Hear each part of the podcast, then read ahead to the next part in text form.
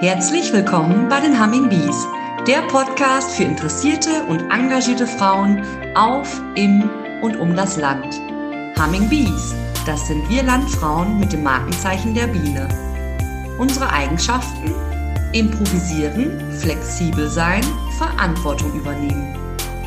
Wir sind viele mit ebenso bunten Lebensentwürfen. In regelmäßigen Abständen stellen wir euch hier eine Humming Bee mit ihrem Engagement für andere Frauen und die Gemeinschaft insgesamt vor. Hallo und herzlich willkommen zu einer neuen Episode in unserem Podcast. Mein Name ist Anja Lippert und wir haben uns heute das Thema Wasser vorgenommen. Jeder Mensch verbindet eine andere Assoziation mit diesem Thema. Viele denken sicherlich an Urlaub, an Meer, an einen Bach oder aber an die morgendliche Dusche. Darüber möchten wir heute gar nicht sprechen. Wasser oder besser gesagt, wir machen die Welle ist das neue Leitthema der Landfrauen für dieses Jahr. Ich möchte darum heute mit Heidrun Diekmann darüber sprechen, was man überhaupt unter einem Leitthema versteht und wie dieses Thema an den Mann und an die Frau gebracht wird. Hallo Heidrun, ich freue mich, dass wir heute miteinander sprechen können. Hallo Anja, ich freue mich auch. Jetzt habe ich gerade schon gesagt, wir nennen es Leitthema. Kannst du uns mal erklären, was ist überhaupt ein Leitthema und was wollen wir mit dem Wasser als Leitthema bewirken? Ja, ein Leitthema, das ist sowas wie ein roter Faden. Auf Neudeutsch würde man sagen, eine Headline, die sich durchzieht über unsere, durch unsere Landfrauenarbeit über mehrere Jahre. Wir haben uns vor ungefähr drei Jahren überlegt, dass wir ja der Bildungsträger auf dem Land sind und dass wir das wieder ein bisschen nach vorne bringen wollen und haben dann eine Arbeitsgruppe gegründet, die ein Motto erarbeitet hat, die das über unserer ganzen Arbeit stehen sollte und ein Angebot an unsere Kreise Ortsverbände sein soll. Und unser Motto ist dann geworden, Wissen pflanzen, Werte entfalten. Ich finde, das ist ein ganz unglaublich schönes Bild, weil wir leben ja alle in einer Zeit, wo wir mit Informationen nur so zugeballert werden und vieles irgendwie auch ungefiltert verpufft. Und äh, wenn man sich jetzt so ein bisschen so ein Tulpenlaster vorstellt, wenn ein Tulpenlaster kommt und eine Ladung Tulpen abgibt, dann kann ich mir die aufsammeln, kann die in eine Vase stellen und nach drei bis fünf Tagen sind sie verblüht, dann entsorge ich sie und dann ist es weg, wie ein Teil der Informationen, die auf uns so einprallen. Aber wenn ich eine Tulpenzwiebel pflanze, dann muss ich die hegen und pflegen, dann wächst die, dann gedeiht die. Und so war unsere Vorstellung von den Wissensangeboten, die wir unseren Landfrauen machen wollen. Das hört sich super an. Das ist bei mir angekommen, weil meine Tulpen von letzter Woche sind verblüht. Und ehrlich gesagt, ich werde nur neue kaufen ähm, und die anderen auf den Kompost entsorgen. Du sprachst über den Bildungsauftrag. Das war mir jetzt gar nicht so bewusst. Also Landfrauen wollen nicht nur Aktionen gemeinsam machen und schöne Sachen erleben, sie haben auch den Anspruch, Bildung aufs Land zu bringen. Ja, das ist ja ein Uranspruch der Landfrauen. Also die Landfrauen sind ja mal vor gut 70 Jahren als der größte Bildungsträger auf dem Land gegründet worden. Und das hat sich auch immer durchgezogen. Aber in den letzten Jahren ist es ja auch in vielen Köpfen so äh, mehr dahin gegangen, dass man viele schöne Ausflüge und Veranstaltungen machte. Natürlich hat es auch immer Bildung gegeben, aber die ist nicht mehr so als Bildung wahrgenommen worden. Und darum wollten wir uns daran jetzt zurückerinnern und haben das Ganze dann auch unterteilt. Also dieses Wissen pflanzen, Werte entfalten ist das große Überthema. Aber wir haben das unterteilt, das kann man ja auch beliebig fortsetzen. Wir haben zunächst einmal das Thema Plastik aufgegriffen. Wir geben Plastik einen Korb. Und das ist sehr gut von unseren Kreis- und Ortsverbänden aufgenommen worden. Die haben es wunderbar umgesetzt in Vorträge, in Filme, in ganz viele Aktionen. Und Plastik ist natürlich auch ein Thema, wo man einen direkten Erfolg sehen kann. Also ich meine, wenn ich meinen Plastikmüll reduziere, dann sehe ich ja schon, dass ich was erreicht habe. Und das ist bei dem Thema Wasser, wir machen die Welle, ein bisschen anders. Da ist es schon wichtig, dass man am Anfang mehr Grundinformationen bekommt und dass man etwas theoretischer in das Thema einsteigt. Wir wissen mittlerweile alle, bedingt durch den Klimawandel, dass uns die Ressource Wasser nicht unbegrenzt zur Verfügung steht, aber dass Wasser auch ein ganz elementares Lebensmittel ist und eigentlich unser elementarstes Leben, Lebensmittel und dass es gilt, das so weit wie möglich zu erhalten.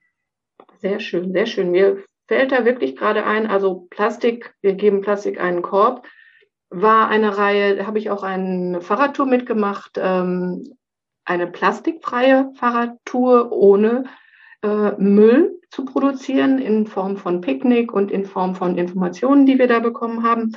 Das geht natürlich mit Wasser nicht. Also wir können zwar Wasser konsumieren, aber wir werden mit diesem Thema Wasser nicht warm, indem wir ähm, eine Fahrradtour unternehmen.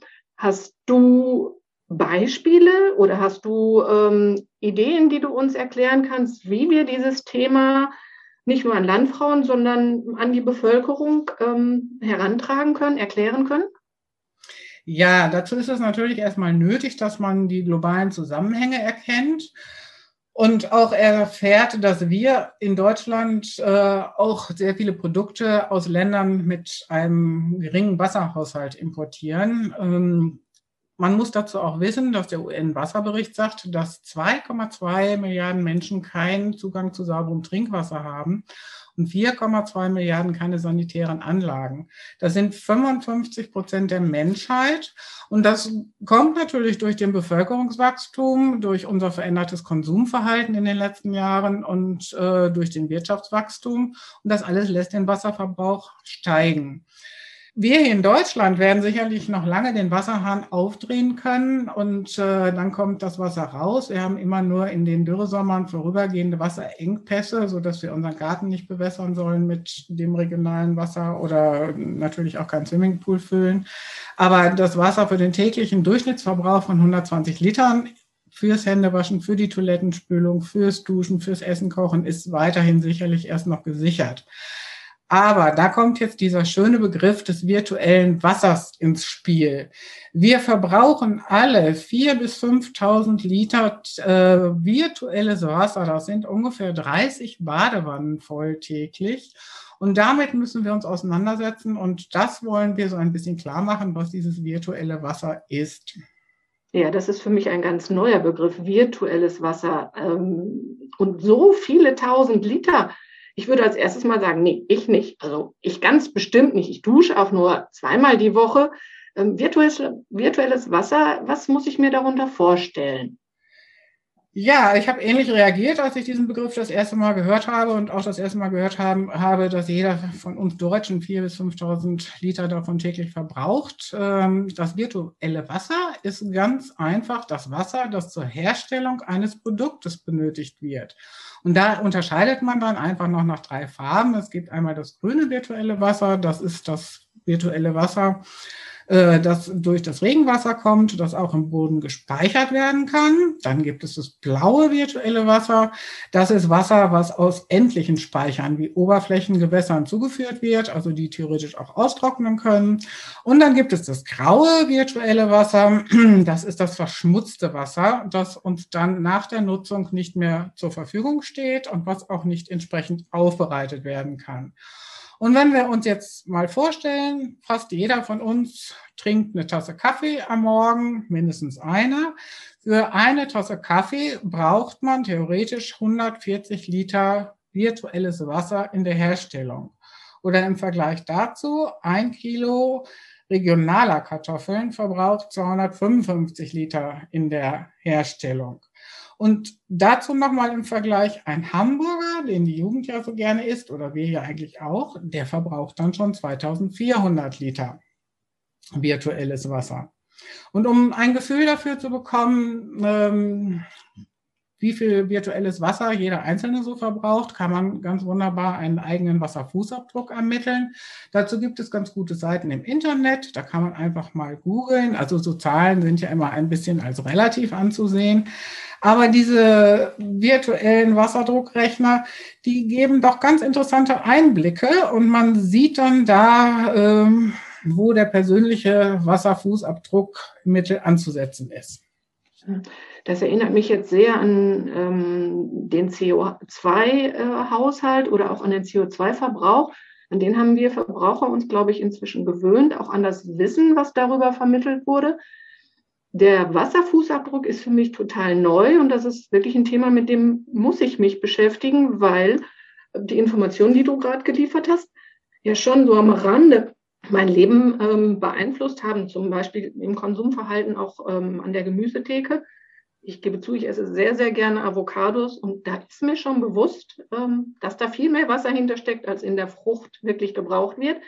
Aber dass wir als in Deutschland, ja einem sehr, sehr fortschrittlichen Land, so viel virtuelles Wasser verbrauchen, schockt mich. Muss ich wirklich sagen. Und das ist ein Aspekt, den werde ich ganz bestimmt in meinem weiteren ja, Konsumverhalten oder auch in meinem weiteren Denken einfach vertiefen müssen. Insofern packt diese Methode, die du eben genannt hast, wir müssen äh, dieses Wissen oder diese Werte nicht nur vermitteln, sondern wir müssen sie erklären. Das ist nichts, was sich äh, mit einem Bilderbuch oder mit einer Veranstaltung sofort erschließt. Wir brauchen etwas Zeit, um im Laufe, sage ich mal, von ein, zwei Jahren das Bewusstsein zu wecken und auch das Bewusstsein äh, dahin geben, dass sich ein, ein Verhalten verändert. Meine Frage ist da, als du in dieses Thema eingestiegen bist, das ist ja zeitlich jetzt schon ein wenig vor uns gewesen. Hat das Auswirkungen auf dein Verhalten, auf dein Konsumverhalten gemacht? Ja, das hat also ganz deutliche Auswirkungen auf mein Konsumverhalten gehabt. Also ich habe schon immer versucht, regional und saisonal einzukaufen. Jetzt mache ich es aber sehr viel bewusster.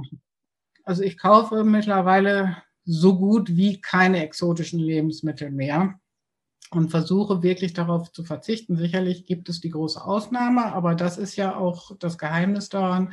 Wenn man sich dann mal sowas gönnt, dann schätzt man das natürlich ganz anders wert.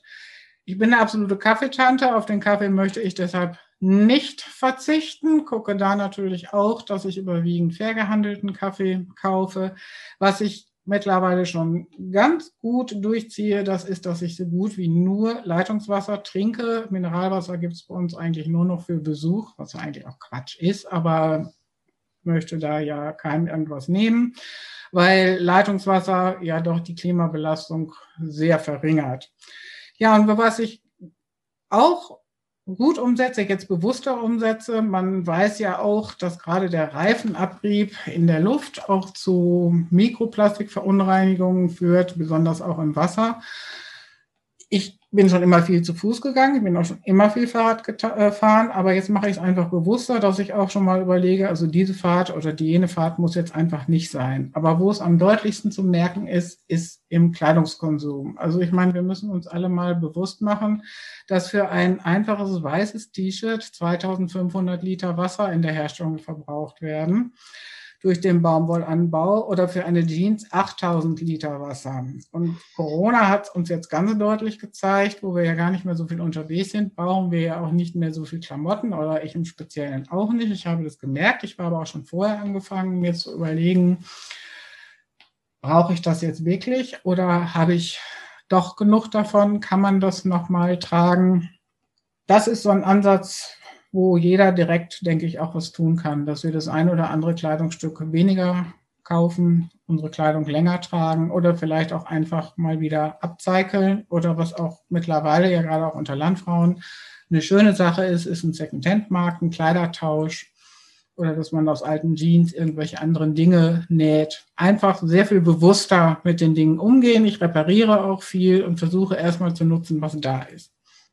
Sehr schön. Da fällt mir spontan ein, kann man ausrechnen, wenn jede Landfrau in Deutschland ein T-Shirt, ein weißes, sage ich jetzt mal, weil die Bleiche ist da ja doch sehr, sehr wichtig, ein T-Shirt weniger tragen würde, wie viel also, virtuelles Wasser könnten wir denn sparen?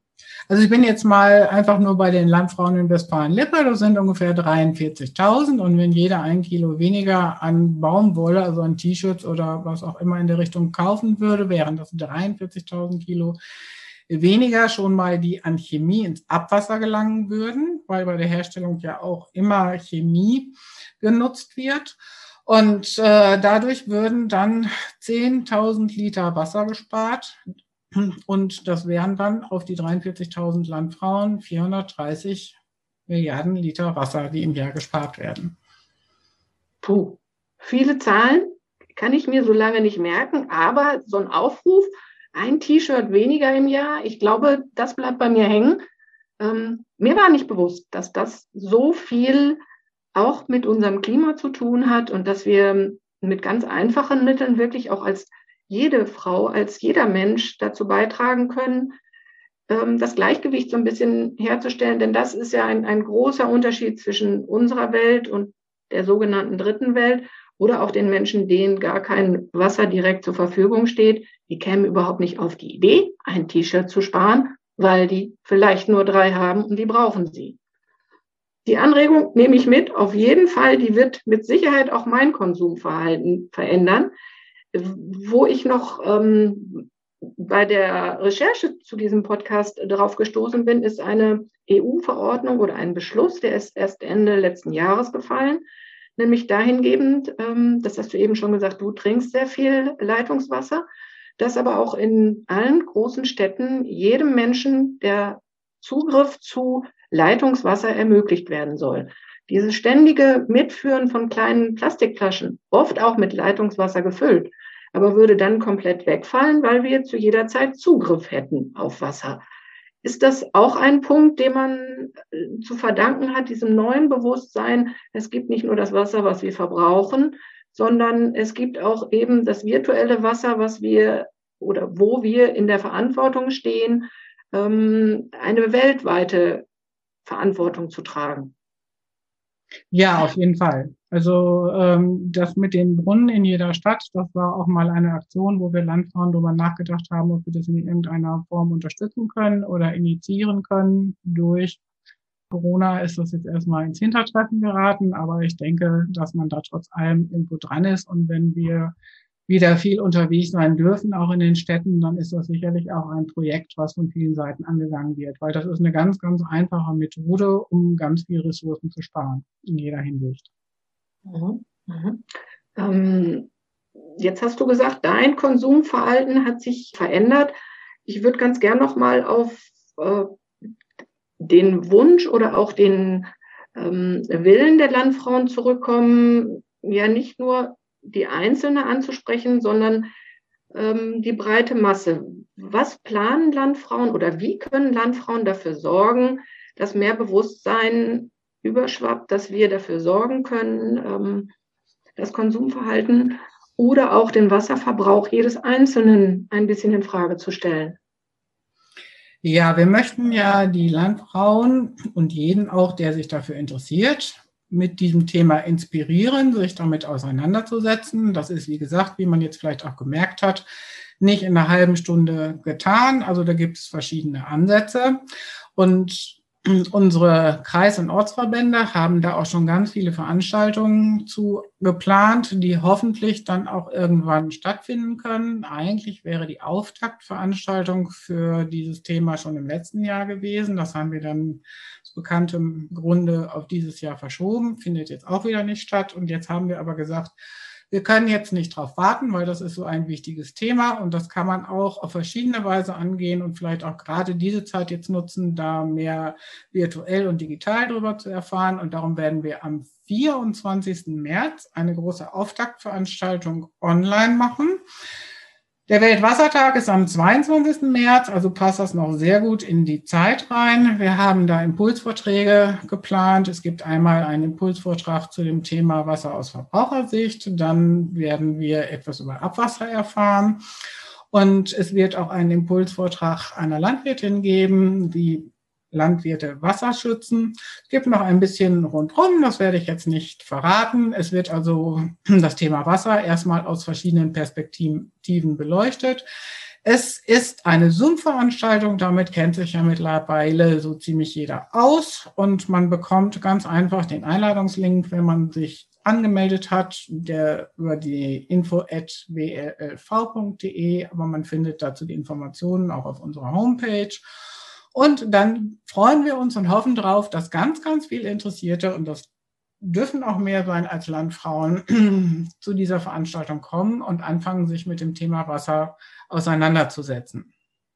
Wie schön, da fällt mir ein, da brauchen wir gar nicht zu Fuß zu gehen, da haben wir auch keinen Abrieb mit den Reifen, da brauchen wir nur unseren Laptop starten und dem Link folgen da sind wir schon mal am Ressourcenschonen, auch bei der Auftaktveranstaltung. Vielen Dank. Ja, auch wenn unser Laptop sicherlich schon 20.000 Liter Wasser verbraucht hat, aber die verbrauchen wir ja nicht an einem Tag. Und äh, dann nehmen wir das mal so hin und freuen uns, dass wir ihn haben und dass uns damit die Möglichkeit bleibt, uns auch mit diesen Themen weiterhin auseinanderzusetzen. Ja, vielen Dank, Heidrun. Da habe ich jetzt echt ganz viel gelernt und ich muss sagen, die Zahlen ähm, sind so, dass ich mir die auf jeden Fall nochmal anschauen werde, weil das Summen sind, die mir durchaus nicht bewusst waren. Als ich mich gefragt habe, welches Bild Wasser ähm, mir denn so kommt, um nochmal auf den Anfang des Podcasts zurückzukommen, muss ich gestehen, ähm, bin ich auf ein ganz altes Bild gestoßen. Und mit diesem Bild würde ich den Podcast gerne beenden. Ähm, alle Hörerinnen haben mitbekommen, wo sie weitere Infos zu diesem Thema erhalten. Und ich würde mich freuen, virtuell oder aber vielleicht irgendwann auch mal wieder persönlich Hörerinnen zu treffen, die durch uns auf dieses Thema aufmerksam wurden. Ich möchte aber nun einmal ein Gedicht verlesen, das schon vor 200 Jahren geschrieben wurde und das eigentlich das Schöne am Wasser zeigt und aufzeigt und was auch und nur lebt über Worte, die jetzt 200 Jahre alt sind, die aber über einen Podcast ganz modern auch an jeden Hörer gelangen, an jede Hörerin gelangen und ein Bild von Wasser malt. Ich finde, es ist genauso virtuell, wie das Wasser über das Heidrun eben gesprochen hat. Es sind keine Tausende von Litern. Es ist ein römischer Brunnen. Römischer Brunnen von Konrad Ferdinand Meyer aufsteigend der Strahl und fallend gießt er voll der Marmorschalen rund, die, sich verschleiernd, überfließt in einer zweiten Schale Grund. Die zweite gibt, sie wird zu reich, der dritten wallend ihre Flut. Und jede nimmt und gibt zugleich und strömt und ruht. Ich freue mich, dass ihr zugehört habt und ich mache euch neugierig auf die neuen Themen. Es wird interessant bleiben und wir werden nicht beim Wasser stehen bleiben. Wir werden weitere Themen bearbeiten und euch aufs Ohr geben. Dankeschön.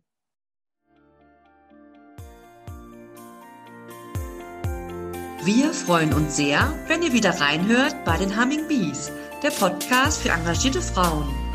Wenn ihr mehr über die Aktivitäten der Landfrauen wissen wollt, informiert euch auf der Homepage des Westfälisch-Lippischen Landfrauenverbandes unter www.wllv.de.